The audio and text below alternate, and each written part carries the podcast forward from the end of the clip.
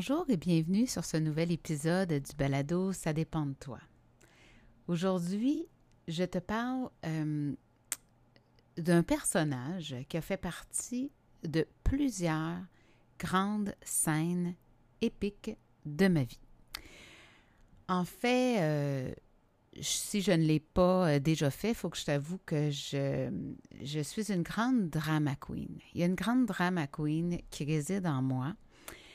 Je pourrais dire que depuis quelques années, euh, elle s'est calmée un peu, heureusement, mais des vagues puis des histoires à nos fêtes.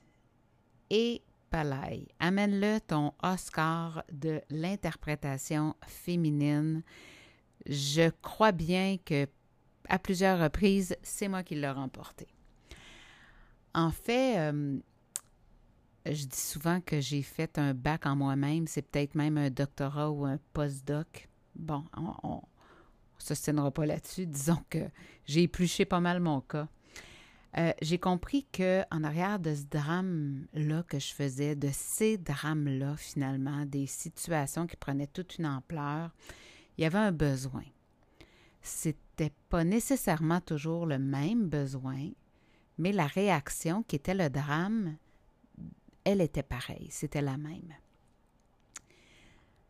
Habituellement, le besoin qui était derrière, c'était que mes émotions soient reconnues en fait, c'est comme si plus je mettais de glaçage, plus je mettais d'émotion, plus la reconnaissance de cette émotion-là qui était là à la base, finalement, serait grande.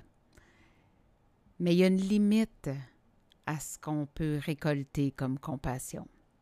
Parce qu'à un moment donné, euh, ben, on tape pas mal plus sur les nerfs des gens que d'autres choses et on se tape sur les nerfs, nos propres nerfs. Je me souviens de m'écouter me plaindre et de me dire Non, mais tais-toi, t'es pathétique. Mais je continuais, je continuais de parler et de parler que des choses que je trouvais difficiles. Donc, mon pattern était pas mal plus costaud que ma bonne volonté. Parmi les choses, les, euh, démarches qui m'ont permis de, mieux comprendre ce qui se passait, euh, il y a évidemment eu ma formation euh, en thérapie relation d'aide avec l'approche corporelle. J'ai de cette façon-là compris qu'il y avait des choses à l'intérieur de moi, des, des blessures, des traits qui faisaient en sorte que j'avais besoin d'attirer l'attention ou d'avoir de la compassion à partir de ce même pattern qui était d'être d'être victime, de vivre des grands drames. Euh, puis parfois, les drames étaient réels. Et il y a eu des périodes de ma vie, les drames, en fait, je dis drames, mais les situations étaient, étaient importantes, avaient beaucoup de... un grand poids je peux le dire comme ça, sur moi et sur les gens autour de moi. Mais m'en sortir, c'était difficile.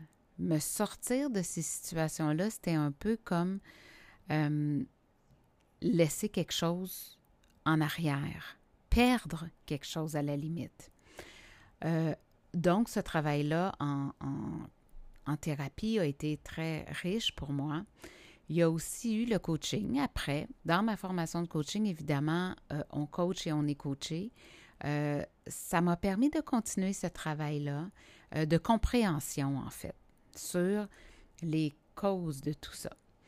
Puis, il y a eu plusieurs bonnes lectures, dont celui qu'une amie m'avait recommandé du docteur David Burns, qui est Être bien dans sa peau. Ici, je fais toujours le même avertissement. Euh, c'est pas une recette miracle, c'est pas des formules magiques, mais c'est vraiment et simplement une, une manière éprouvée euh, d'observer nos réactions puis de les comprendre sous la loupe des distorsions cognitives. Donc, les distorsions cognitives, c'est tout un paquet de petits systèmes qui, euh, à travers lesquels les situations passent, puis qui sont la réalité. Puis une fois passé par tous ces filtres, ces barrages et euh, ces différentes portes euh, de notre cerveau, ben finissent par avoir une toute autre couleur quand ils sortent. En fait, souvent assez loin de la réalité. Quand on les identifie, ces distorsions-là, on peut découvrir que nos façons de traiter l'information ont une immense influence sur notre manière d'aborder les situations. Parce que ces distorsions-là peuvent devenir le terreau d'états qui vont être plus dépressifs et de mauvaise estime de soi. Il y en a dix. Je ne vous parlerai pas aujourd'hui des dix. Je vais vous parler principalement de, celles qui, moi, m'ont, euh, ont été les miennes, d'une certaine façon, et que je, celles que je vois le plus souvent chez les gens qui viennent me voir. Alors, parmi toutes ces, euh, toutes ces distorsions-là, il y a les conclusions hâtives. Donc, on part d'un détail, puis immédiatement à partir de ce détail-là, on crée la suite, qui est invariablement assez négative. Par exemple, une des conclusions hâtives, c'est telle personne devait m'appeler telle journée, à ne me pas appeler, donc est fâchée. Ça, ça peut être un, très bel exemple. Euh, puis ça part d'une interprétation qui, qui, en fait, qui n'est pas du tout validée, puis ça nous amène à prévoir le pire. Euh, quelqu'un euh, devait m'apporter telle chose, telle journée, euh, est pas venu, j'ai pas eu de nouvelles, sûrement qu'elle a eu un accident. Pour certaines personnes, le lien se fait aussi rapidement que ça. Il y a l'exagération dans un sens ou dans l'autre. Ou bien une situation, on va l'exagérer au maximum, puis ça peut même être un commentaire qu'on a reçu de positif. Euh, j'ai été bonne dans tel truc. Bon, ben, c'est certain que je dois être la meilleure de la promotion ou j'ai eu de la difficulté avec tel autre, ben je dois être la moins bonne, euh, c'est sûr que je vais vivre un échec, puis euh, on me rejette du programme. Cette exagération-là, elle est coupée de la réalité. On part d'un petit détail, puis on en fait une, une vérité finalement. Les raisonnements émotifs ben, par exemple, euh, il se passe une situation, je suis gênée, je me sens humiliée, donc c'est sûr que ce que j'ai fait, c'était, c'était vraiment mal et euh, j'ai raison d'être humiliée, je me suis humiliée, c'était humiliant. Mais je pars d'une émotion. Je pars de quelque chose que je ressens et qui n'est pas nécessairement la réalité. Les je dois et je devrais. Ça, les je dois et je devrais, c'est le piège parfait pour se taper sur la tête. Donc, euh, je dois faire ça pour. Pour euh, avoir l'estime de mon patron, euh, je dois faire telle, telle chose. Pour être aimé de mes amis, je dois faire telle, telle chose pour euh, être en santé, je devrais manger et m'entraîner à telle fréquence, telle chose, etc. Là, on pacte notre vie de je dois et je devrais. Ça devient trop lourd, puis on n'y arrive plus. Puis évidemment, on enlève le plaisir de l'équation. Ensuite, la dernière, c'est la personnalisation. Ça, la personnalisation, c'est vraiment le, le nid de la culpabilité. C'est de s'attribuer toute la responsabilité d'une situation. Combien de fois, plus jeune, je me suis dit quand une relation se terminait, c'est quoi mon problème? Qu'est-ce que j'ai fait encore? Qu'est-ce que j'ai fait pas correct? Qu'est-ce qu'il faut que je change? Euh, l'école nous envoie un message et comme parents, on se dit tout de suite, ben, pas tous les parents, mais ceux qui font, qui ont cette distorsion-là, ah, j'ai pas été une bonne mère, j'ai failli à ma tâche, j'aurais donc dû être plus présente, plus là, plus assidue, plus, euh, assise à côté de mon enfant. Euh, et, on, prend tout ça, puis on s'en approprie la responsabilité totale. Euh, on peut le faire aussi dans l'autre sens. Et là, à ce moment-là, on va gonfler notre ego, ce qui n'est pas nécessairement la meilleure, la meilleure chose. Donc, dans tout ce que je vous dis, ce n'est pas dans l'équilibre et ce que ça fait, c'est que ça nous coupe de la réalité. Donc, à partir, personnellement, moi, à partir de ces distorsions, puis des états dans lesquels ça me mettait, j'étais très, très souvent en déséquilibre. Ça m'arrive de l'être encore je connais un peu plus les pièges. Par exemple, si je suis fatiguée, euh, mon moral, mon énergie d'essence, mon énergie d'essence, je fais un lien direct avec la santé. Donc, si mon énergie, si je suis fatiguée, que mon énergie descend, je dois être malade. Ça, c'est encore présent. Je dois travailler là-dessus. Euh, si, euh, si, par exemple, euh, j'ai une annulation d'un client, puis là, ben le client choisit de ne pas venir à son prochain rendez-vous. Bon, ben j'ai peut-être dit quelque chose qui n'était pas correct, euh, j'aurais peut-être pas dû dire ça, j'aurais peut-être dû faire ça. Bon, là, la petite chaîne de pensée part, mais j'arrive maintenant à relativiser. Comment je fais? Ben, j'ai créé il y a quelques années, inspiré de justement euh, un des outils de Dr. Burns et un autre qui avait été présenté par euh, monsieur Robillard qui faisait de la formation dans les euh, commissions scolaires. j'ai élaboré un, petit outil qui s'appelle le pied. Le pied parce que, ben, vous savez comment si je ne l'ai pas déjà dit, comment pour moi la réalité, c'est quand on est bien bien au sol, quand on ressent notre contact avec ce qui est concret, ce qui est solide.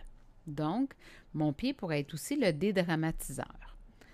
Alors, euh, c'est à partir de euh, la problématique de départ que j'amène, je, je, crée, si on veut, la solution. J'élabore ma solution. Donc, le pied, et le résultat de l'acronyme P pour problème, I pour interprétation, E pour émotion, D pour dédramatisation et S pour solution ou nouvelle situation. Donc, quand la machine est démarrée puis que là, le tourbillon est enclenché, je pense à mon pied et je me demande c'est quoi le problème? Alors, comme je vous disais tantôt, par exemple, si le problème, c'est que j'ai un ou une cliente qui annule à la dernière minute ou, euh, un rendez-vous qu'il avait ou peu importe, euh, la première chose qui est possible que je fasse, c'est de faire une interprétation et que je me dise, ben, je suis pas assez bonne. Je suis pas assez bonne coach ou je suis pas assez bonne thérapeute parce qu'il annule son rendez-vous. Je sais, ça a l'air gros, là. Mais nos distorsions cognitives, c'est gros. Puis quand on en a, c'est parce qu'une petite situation se révèle dans notre tête être une grosse problématique. Donc, je regarde à ce moment-là quelles émotions qui sont en train de se vivre en dedans de moi. Mais là, je vais voir que je me sens inadéquate, pas assez compétente, euh, peut-être que justement j'ai été inexacte. Euh, j'ai dit quelque chose qu'il fallait pas, etc. et etc. Puis là, ben dans mon interprétation puis dans mes émotions, ben là je me dis que euh, ben là s'il faut que tous mes clients se mettent à annuler, comment je vais vivre, comment je vais continuer d'avoir du travail, est-ce que j'ai fait la bonne la, j'ai pris la bonne décision de quitter l'enseignement? Bon, Maintenant, je reviens dans ma respiration. Je vous ai parlé tantôt des pieds. Bien, moi, quand je veux me ramener, je mets mes pieds bien au sol. Ou si je suis assise, ça peut être une autre partie de mon corps, ça peut être les fesses qui reposent sur ma chaise, ça peut être de m'appuyer le dos solidement sur, euh, sur mon dossier, peu importe. Mais je retrouve contact avec quelque chose qui est solide. Je prends quelques très grandes respirations dans mon ventre parce que c'est là que j'arrive à calmer. En respirant dans mon ventre, mon, mon cœur diminue son rythme. J'envoie le message à mon cerveau qu'il n'y a pas de panique dans la demeure, on peut se calmer. Et puis là, je peux arriver à dédramatiser. Alors, je me ramène en me rappelant qu'il y a plein de raisons, des très bonnes raisons, peu importe même les raisons qui font que le, le ou la cliente a dû annuler, que ça ne fait pas de moi une mauvaise intervenante. Euh, puis que peut-être que le style, mon style, a pas plu, mais c'est ça et c'est tout. C'est tout. Et là, la nouvelle situation ou la solution, ben, elle peut être différente. Euh, je peux laisser un message à ma cliente pour lui demander si elle souhaite reprendre un rendez-vous. Je peux choisir euh, de plutôt mettre le regard sur, et l'emphase sur les clients avec qui ça fonctionne bien, le processus thérapeutique avec lesquels euh, fonctionne le mieux même. Puis, euh, je peux aussi identifier quelle blessure est activée dans cette situation-là. Parce que la meilleure des solutions, c'est là. Une fois que j'ai identifié la source de mon malaise, de mon mal-être, là, je peux dire, OK, Bon, ça, c'est encore activé dans telle situation. On va regarder les faits logiques qui contredisent justement mes conclusions hâtives, la personnalisation, euh, l'exagération, en fait, les différentes distorsions cognitives qui naissent de la situation et juste me ramener. Alors, le pied, c'est tout aussi simple que ça. C'est de prendre le problème, de regarder comment on l'interprète, de regarder les émotions qui sont impliquées, de dédramatiser et de se tourner vers les solutions ou faire naître une nouvelle situation. Je vous souhaite une belle semaine et pratiquez, si vous avez besoin, le pied.